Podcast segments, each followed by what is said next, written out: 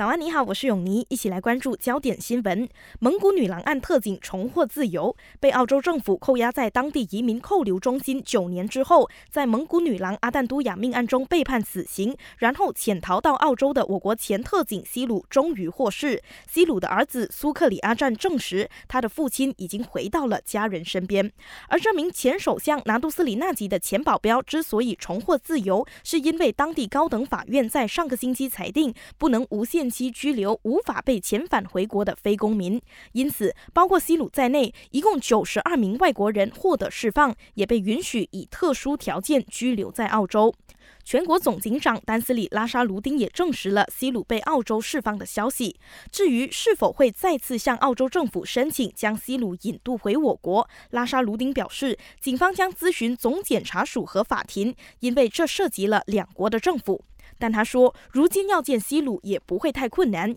因为西鲁在澳洲已经是自由身。